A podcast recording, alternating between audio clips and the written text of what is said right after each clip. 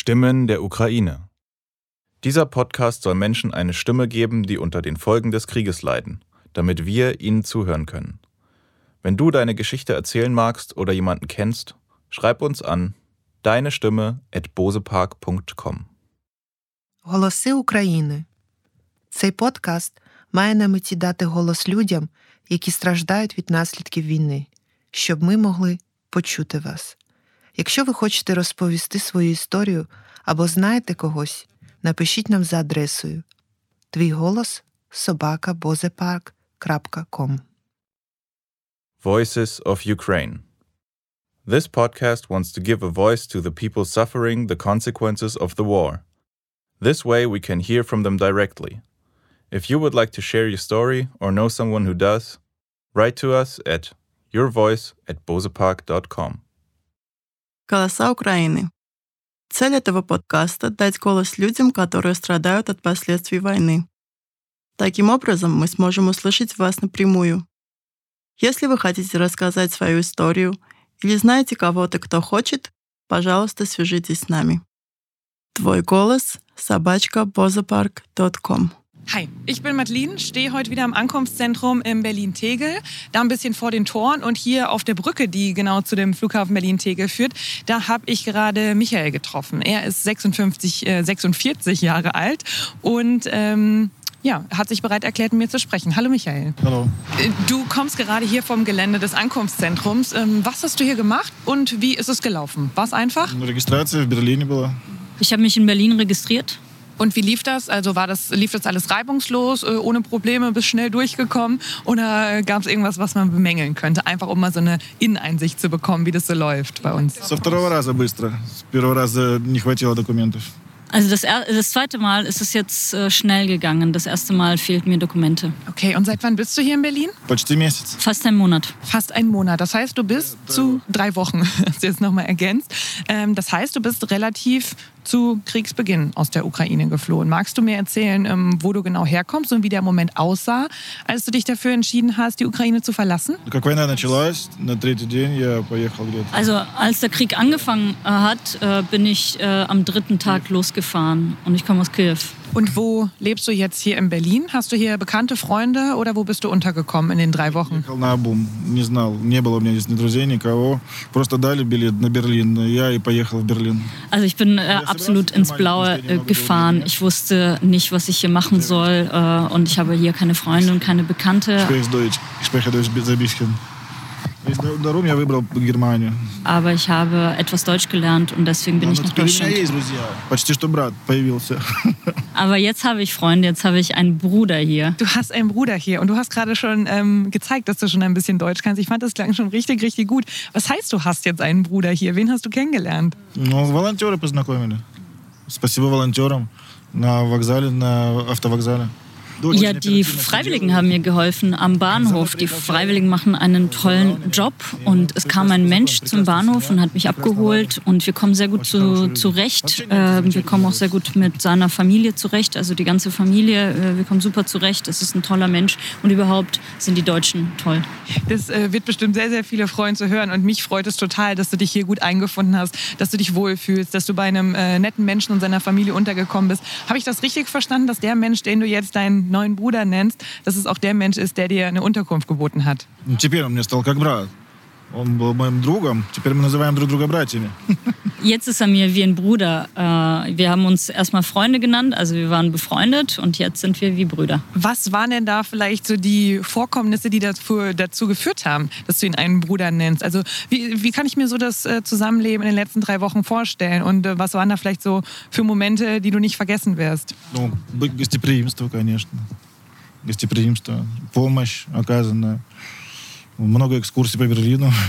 Ja, also diese Gastfreundschaft und die ganze Hilfe äh, und die Führungen, die vielen Führungen durch Berlin. Was hat dir denn in Berlin bisher so gefallen? Du hast gesagt, du hast sehr viele Führungen schon gemacht bekommen äh, von diesem Menschen, bei dem du jetzt auch gerade wohnst. Welche Ecken hat er dir gezeigt? Welche sind dir in Erinnerung geblieben? Да, мне все понравилось в Берлине. Я сдавал экзамен на немецком языке в школе по Берлину. Поэтому Гумбольд университет мне и все остальное. Бранденбуден Тор.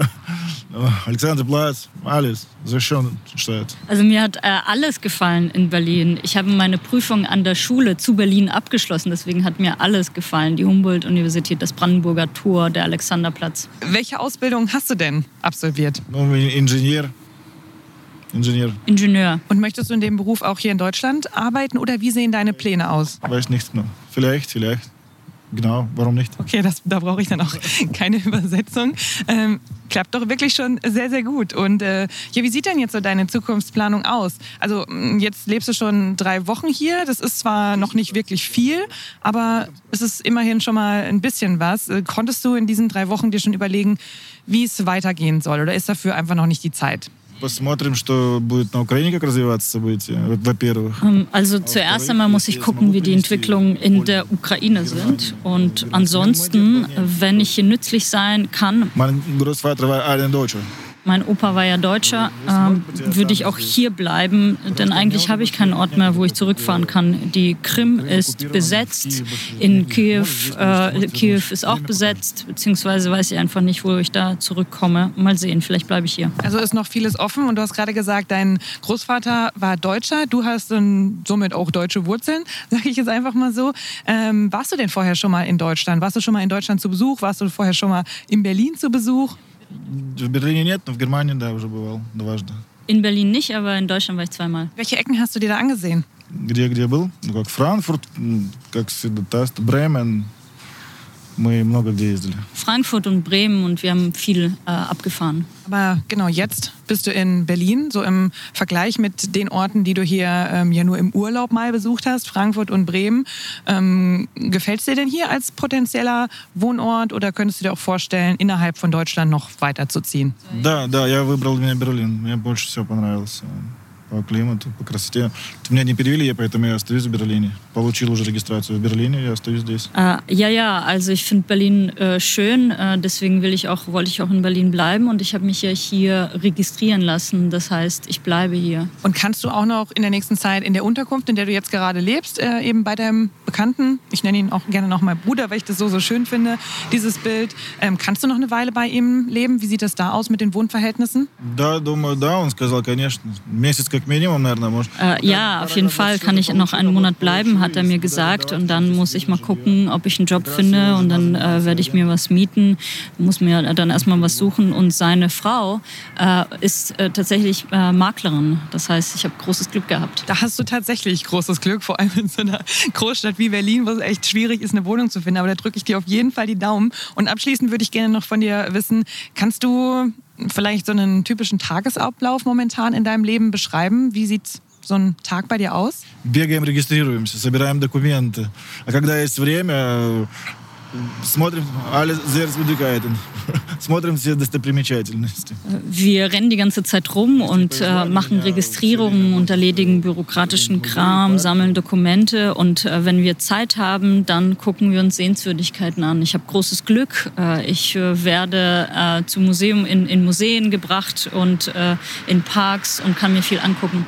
Сейчас основное время очень за- много занимает регистрация. Бегать туда-сюда, разобраться, что как было не с- непросто. Äh, äh, den Großteil der Zeit nimmt gerade die Registrierung äh, ein. Ähm, es ist nicht einfach, sich äh, irgendwie zurechtzufinden. Man muss die ganze Zeit irgendwas bedenken, irgendwo hinrennen. Es ist kompliziert.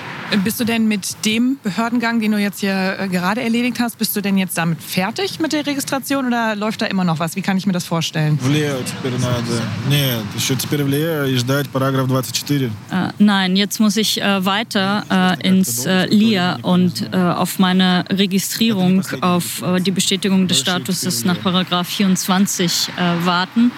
Äh, und keiner weiß, wie es weiterläuft. Also das ist erst der Anfang. Okay, bei so, einem, bei so einer Paragraphennummer kann ich mir jetzt erstmal nichts darunter vorstellen. Ähm, wie geht's denn dir? Hast du da noch den Durchblick bei dem, was du bisher alles tun musstest, was du jetzt noch tun musst? Oder ähm, wie schwierig ist das für, ähm, für dich als Person, die sich bisher ja auch noch gar nicht so mit der deutschen Bürokratie auseinandersetzen musste, da zu wissen, was jetzt von einem gefordert wird? На- нам, нам тоже трудно, но самое главное, что сказали, что 24 параграф дает право на работу. Verbote. Äh, ja, das ist natürlich auch sehr schwer für uns, aber es wurde uns gesagt, dass dieser Paragraph 24, also vorübergehender Schutz, äh, der eben für Kriegsflüchtlinge aus der Ukraine eingeführt wurde, auch die Möglichkeit gibt zu arbeiten. Und wir wollen arbeiten. Wir wollen nicht äh, einfach äh, auf äh, der Tasche des Staates liegen und wir wollen selbstständig sein. Das heißt, du hast ähm, bis zu dem Moment, wo du hier nach Deutschland fliehen musstest, in der Ukraine auch als Ingenieur gearbeitet? Da, da. Ja Dann danke ich dir fürs Gespräch. Vielen lieben Dank und alles, alles Gute. Keine Probleme. Bis später. Bis später. Tschüss. Stimmen der Ukraine. Dieser Podcast soll Menschen eine Stimme geben, die unter den Folgen des Krieges leiden, damit wir ihnen zuhören können. Wenn du deine Geschichte erzählen magst oder jemanden kennst, schreib uns an deine Stimme at bosepark.com. Голоси України.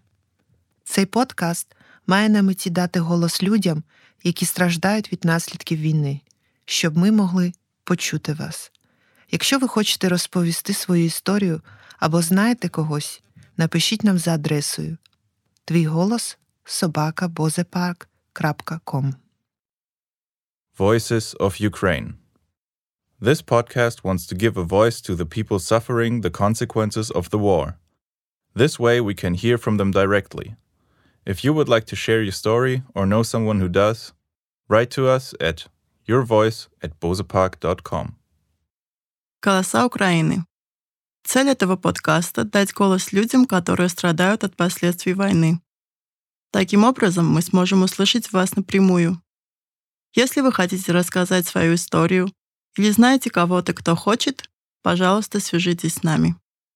Твой голос – собачка бозапарк.ком